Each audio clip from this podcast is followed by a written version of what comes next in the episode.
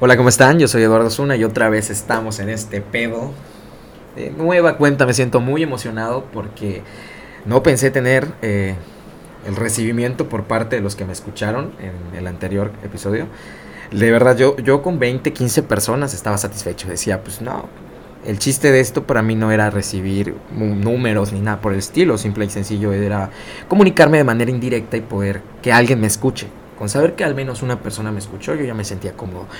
Pero me llegó la sorpresa que ya eh, el episodio anterior tiene una cifra, digo yo, bastante buena. Y eso está verguísima. Entonces, muchísimas gracias a todos los que se dieron el tiempo de escucharme. Hoy traigo un tema un poquito polémico. Espero que no, no ofender a la percepción de nadie. Pero antes de eso, esta semana eh, hubo una noticia mundial que me pareció muy curiosa. Eh, me trae la mente explotada por completo y sí les voy a comentar un poquito. Eh, el canal de Suez es un canal eh, artificial que fue creado por ahí de 1859, empezó la obra de este, de este rollo para unir el mar Mediterráneo con el mar, este, mar Rojo y crear una ruta comercial para que eh, todo lo que es el comercio marítimo no tenga que darle la vuelta al, continente africano. Hoy en día este, este canal tiene un flujo de casi el 10% del comercio mundial. O sea, estamos hablando que por ahí transita un chingo de mercancía y, el, y, hace más económico el producto por la, el poco tiempo con el cual recorre. Esta semana un barco, el Ever, Evergiven, eh, encalló en, a lo ancho de, la, de lo que es el canal. El barco quedó completamente horizontal, bloqueando por completo el paso. Está encallado, no se mueve y no hay manera de sacarlo. Lleva creo que ya cuatro días así y hasta ahorita están con todo dándole para poder desencallarlo. Son casi 20 mil unidades cúbicas que tienen que sacar para que este barco de 40 metros de longitud y casi 224 mil toneladas pueda moverse. No, dejando de lado el hecho de que el 10% del comercio mundial está parado, cabrón, el vato que maneja el barco. Salen imágenes satelitales donde se ve el trayecto del barco para ingresar. Es normal, hay mucho tránsito de, naves marítimas, entonces estos tienen que tener un lapso de tiempo para esperar, para poder eh, introducirse al canal como una carretera, pues. Entonces, pues hay naves que se quedan esperando. Desconozco el tiempo, la verdad no, no, no me metí tanto en esa onda. Pero las imágenes satelitales muestran que el Evergiven, antes de ingresar al canal, hizo una ruta. No. Y el vato, o sea, todos los, el, no sé, el capitán, el que conduce el pinche barco, dibujó un pito enorme con su ruta satelital. Un pito enorme. Entonces, te das, te, das cuenta, tú, tú tal vez estás en tu chamba, estás haciendo algo para pasar el rato, dices, no sé, tal vez el vato dijo, güey, ay, no, pues tengo que esperar a ver cómo pierdo el tiempo, no hay pedo, voy a dibujar un pito. Y de repente el güey se introduce al canal y pum, la caga, viene una tormenta de arena, creo que, creo que es lo que lo causó, y pues mal, la, mala, la mala navegación del mismo este, capitán causó que se encallara. Imagínate, te encallas, causas un pedo mundial en el comercio y en la economía mundial, todo caso es un pedote, y de repente empiezan a recorrer tus pasos y se dan cuenta que hiciste un pito colosal en tu ruta. Digo, yo no juzgo a nadie, ¿eh? Conozco gente que tiene fetiches cabrosísimos. Tal vez este vato, no sé, le mama el hecho de, de dibujar pitos satelitales en el mar con barcos enormes. Hay gente que le gusta mamar patas, hay gente que le gusta, no sé, que les peguen. A este güey le mama dibujar pitos en el mar. No es una gran cosa, pero es una, es una noticia esas que ya no hay. O sea, ¿qué pedo con el vato? La neta, yo siento que ese güey debe ser a toda madre. Porque qué chingón, qué forma tan, tan divertida de pasar el rato. Eh, pues estamos aburridos, tenemos que esperar. Vamos a dibujarnos un pito. Y la verdad no sé si el vato tuvo pedos legales, no sé si este, lo arrestaron o algo así por esto. Hasta ahí detuve mi investigación, pero pues imagínate, ya que a causas un pedote, te bajan del barco y te dan una pala, güey, órale, cabrón, ponte, ponte a solucionar tu pedote, güey. Y este güey parado viendo todo el desmadre, viendo las noticias, viendo que se descubrió su bromita, viendo todo y de repente que diga, ah, no mames, me mamé, güey, qué desmadre.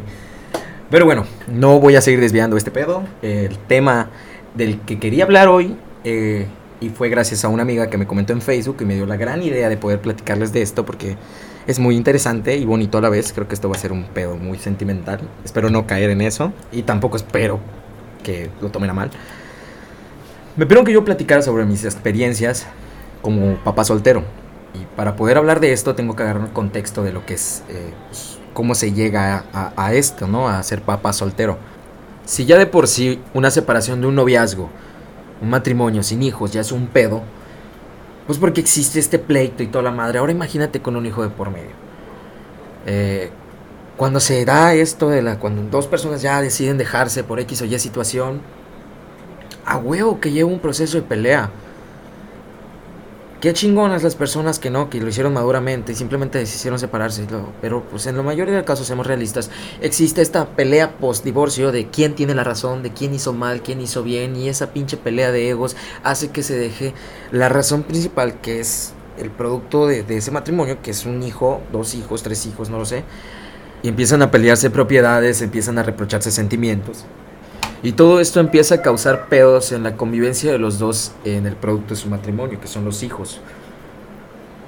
Ya después de un tiempo muchos matrimonios se entienden y captan que se tiene que acabar y empiezan a funcionar cada quien por su lado en beneficio de sus hijos. Otras veces no es así, lamentablemente. Y hace poco de hecho vi un podcast, uno de mis podcasts favoritos, que es El Frasco, y tuvieron como invitado a Mauricio Barrientos, el famoso diablito de Comedy Central. Este güey, su personaje es completamente irreverente. Es el típico pedote, chaborruco, X o Y como lo quieras juzgar. Pero la manera en la que tocó este tema de, los hijos en su, en, su host, en el host que le dieron, perdón, estuvo muy cabrón, ¿eh? Tocó un tema con allá con yéndose al, estado económico alto, ¿no? Ya lo que tiene un artista ganando pues una gran cantidad de varo, pero su mensaje siempre fue después de un divorcio no tiene por qué existir un pleito.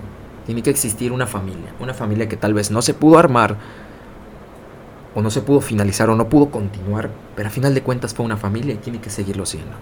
Seguido a eso el vato empieza a contar su, su convivencia con su hijo, cómo se pasa con él, cómo trata de dividir su tiempo entre su carrera y, su familia.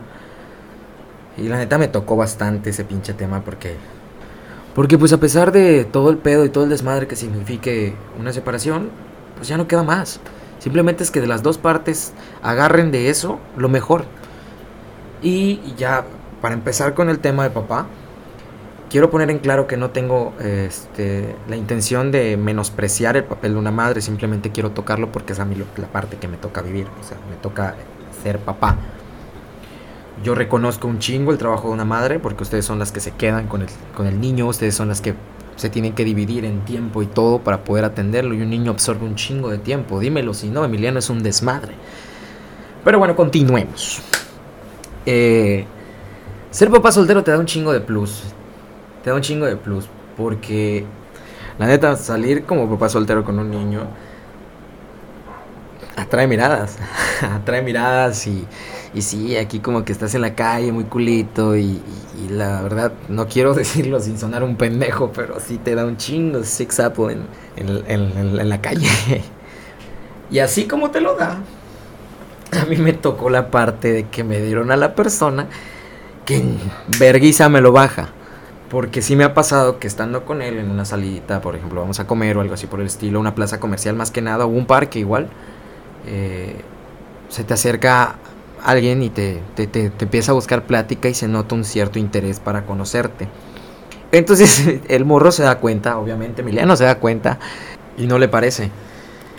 Una vez estábamos en el Parque del Alemán de aquí de la ciudad de Mérida y ese parque es muy concurrido por niños los fines de semana con sus papás y todo. En esa ocasión yo estaba con el niño en el área de juegos, estaba viéndolo y viendo que juegue y convive con los otros niños y empezó a jugar con otro, con otro chavito. Cuando la mamá lo ve, lo ve este, y yo reconozco que es el hijo de la, de la, de la chava, me acerco y saludo, ah, no, es así como que, ah, ya se llevan nuestros hijos. Y empezamos a platicar y llevamos un buen rato en lo que los niños estaban jugando, pero la mirada de Emiliano no se me quitaba de encima. Eh, pues, la neta sí fue así como que conoces a alguien chingón sin intenciones de algo más, pero pues te la estás pasando chido mientras tu hijo se la está pasando chido y qué chido que los niños estén conviviendo, ¿no? Al niño no le pareció, a Emiliano no le pareció y de repente se baja del juego y se pone en, su plan y, y ya me pide irnos a pesar de que se la estaba pasando de huevos con su amiguito, el niño me pidió irnos y nos tuvimos que quitar. No lo veo mal. Tal vez no, no ha tenido, yo no, nunca le he mostrado a una pareja, nunca he presentado, nunca le he presentado a alguien porque la neta respeto mucho ese punto, siento que no, no tengo el por qué presentarle a alguien hasta que esta persona ya sea algo como que serio y que sepa que va a durar un buen tiempo que pues no, no tiene sentido. Sino. Y he vivido de este tipo de situaciones, aprendí y, sé cómo conllevarlas. He salido con amigas, una amiga de repente de años de la primaria me la topé en, un camión de Mérida. Empezamos a platicar por Facebook y decidimos salir por un helado. No hay nada de malo en un helado. Entonces yo ese día estaba con el niño y le dije, ¿sabes qué? Estoy con mi hijo, ¿puedo ir? Pues estoy con mi hijo. Me dijo, no hay pedo. Salimos, estuvimos platicando de la primaria, de cómo hemos crecido, nuestros compañeros y todo. Y por el simple hecho de que era mujer, Emiliano se portó muy mal, ¿no? no La verdad no se sentía nada cómodo estando donde estábamos. Por lo que pues obviamente tuvimos que cortar la convivencia y le tuve que decir, sabes que lo siento mucho, pero me tengo que quitar. En otra ocasión también, ya está, ya Emiliano teniendo un poquito más de, más de habla, más ya, ya, ya había desarrollado esa, esa habilidad un poquito más eh, nos fuimos a probar unos trajes porque se casaba un amigo y daba la casualidad que cerca de esa, de esa rentadora de trajes vivía una muy buena amiga. Entonces, por lo cual le dije, oye, ¿qué onda? Vamos a vernos, vamos a platicar, estoy con mi hijo, este, vamos a comer o algo así por el estilo. Eh, se dio la ocasión, salimos, ya que estábamos en el proceso, nos subimos a un bus, porque yo ando en bus, me vale verga, no me tachen de pobre. Y en el bus se deshizo todo el plan estábamos sentados, yo al lado de ella, estoy platicando, el niño estaba conmigo, de repente el niño me agarra y me dice, no quiero que hables con la muchacha. y yo sigo que verga. Ella solo lo escucha y se empieza a reír, y ya se torna incómoda la situación. Por X o Y razón ya no se pudo continuar, pero la neta le agradezco un chingo el destino que no dejó que fuéramos a comer, porque sé que Emiliano iba a estar emputado todo el día. Y yo ya de eso me baso y, y, y no, no, no trato de de, darle a fuerzas esa convivencia, sino que trato como que en poquitos, en poquitos, en poquitos. Porque él no se siente nada cómodo, no se siente cómodo yo teniendo cerca a otra persona de sexo femenino. Y eso mi, familia se, da, se ha dado cuenta un chingo. Ah, pero el morro es inteligente. Porque cuando estoy en plan de amigos, obviamente con, con hombres, mis amigos, este, es diferente, es completamente diferente. Hubo una ocasión muy curiosa donde yo y otros dos muy buenos amigos, este, nos aventuramos a irnos a una población con Emiliano a un cumpleaños de una compañera del trabajo, de su hijo de una compañera del trabajo.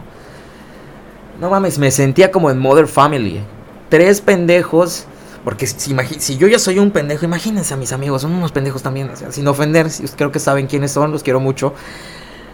Los tres ahí conviviendo, corriendo, dándole al niño esto, esto, lo otro, cuidando que come, que no come. Le dimos dulces, el niño se alteró, estábamos con él viendo cómo cansarlo, luego ver que se duerma. Ya que decidimos, ah, ya se durmió el niño, este, vamos a convivir como amigos y nos sentamos y de repente, pues obviamente sale una chelita y dices, vamos a convivir tranquilos.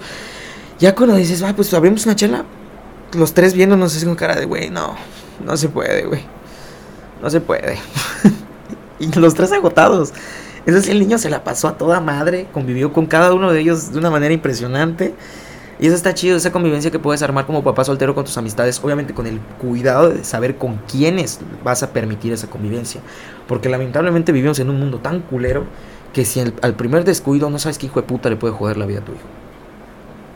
Sin embargo, conozco muy bien a estas personas y se portaron a toda madre con mi hijo.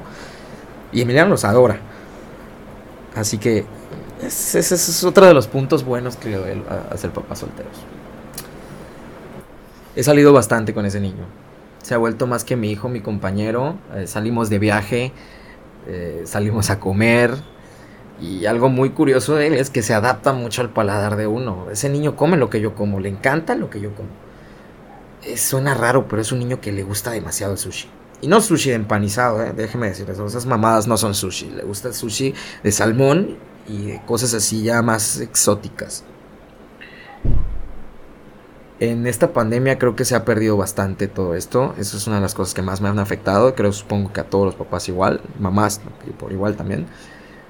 El hecho de tener que quedarte encerrado y buscar la manera de, que se la pase igual que cuando salían es un pedote. Porque mi hijo es, una es un niño muy energético. Entonces estar encerrado en un cuarto eh, es una frustración en cierto punto para él. Y para mí también, porque no me gusta verlo así. Y tocando ya el tema de eso de las salidas, quiero comentar que, bueno, Emiliano ya dejó el pañal desde hace un buen rato, eh, ya dejé de pasar por ese tipo de situaciones. Eh, pero cuando Emiliano, Emiliano utilizaba pañal y yo, por ejemplo, estaba en una plaza comercial con él, al momento que el niño se te zurra, y tú como vas solo, solo, tienes que cambiarlo porque pues ese barro Sara huele mal y no se siente cómodo estando así. Tienes que correr y buscar a dónde chingados entrar a un baño y todo esto. Y siento que, en, esos, en esos tiempos el hecho de que encontrar un puto cambiador en un baño de hombres sea difícil es un ataque a mi masculinidad directo. Sin sonar mamón. Güey, ¿qué pedo? Solamente creo que en Suburbia y en Liverpool llegué a conseguir, ni en Sears, creo que, en ese entonces había. En los McDonald's muy pocos. Burger King creo que sí, nunca tuve pedo con eso. Pero son muy pocos los establecimientos que manejan los cambiadores en el baño de hombres. ¿Qué pedo, güey? Es algo, es algo que igual el papá tiene que hacer. Es que igual, no solamente ponerte en el papá soltero, sino que igual en un matrimonio. O sea, es que mi amor anda y cambia al niño. Se levanta el papá y lo mete, güey. Mi amor, nuevo cambiador. Y es, un, es muy incómodo tener que improvisar o hasta cierto punto acostar a tu hijo en un lavado donde mil personas ya se lavaron el hocico, la cara o algo así. Y pues prefieres simple y sencillo parar el paseo, agarrarte un Uber e irte a tu casa para, que, para poder cambiar al niño y que ya esté limpio. Esa madre está de la chingada. Eh, lo he visto mucho en Facebook, he visto que muchos papás lo han tocado ese tema y sí, debemos exigir nuestros derechos. Los papás queremos cambiadores de pañales en todos los putos establecimientos. Porque también tenemos la obligación de cambiar a nuestros hijos. Y si estamos solos, si somos papás solteros, nos rompen la madre por completo. Qué verga, me puse muy político. Pero bueno, son bastantes experiencias que tengo con este niño, me ha enseñado bastante. Creo que él me ha enseñado más a mí de lo que yo le he enseñado a él.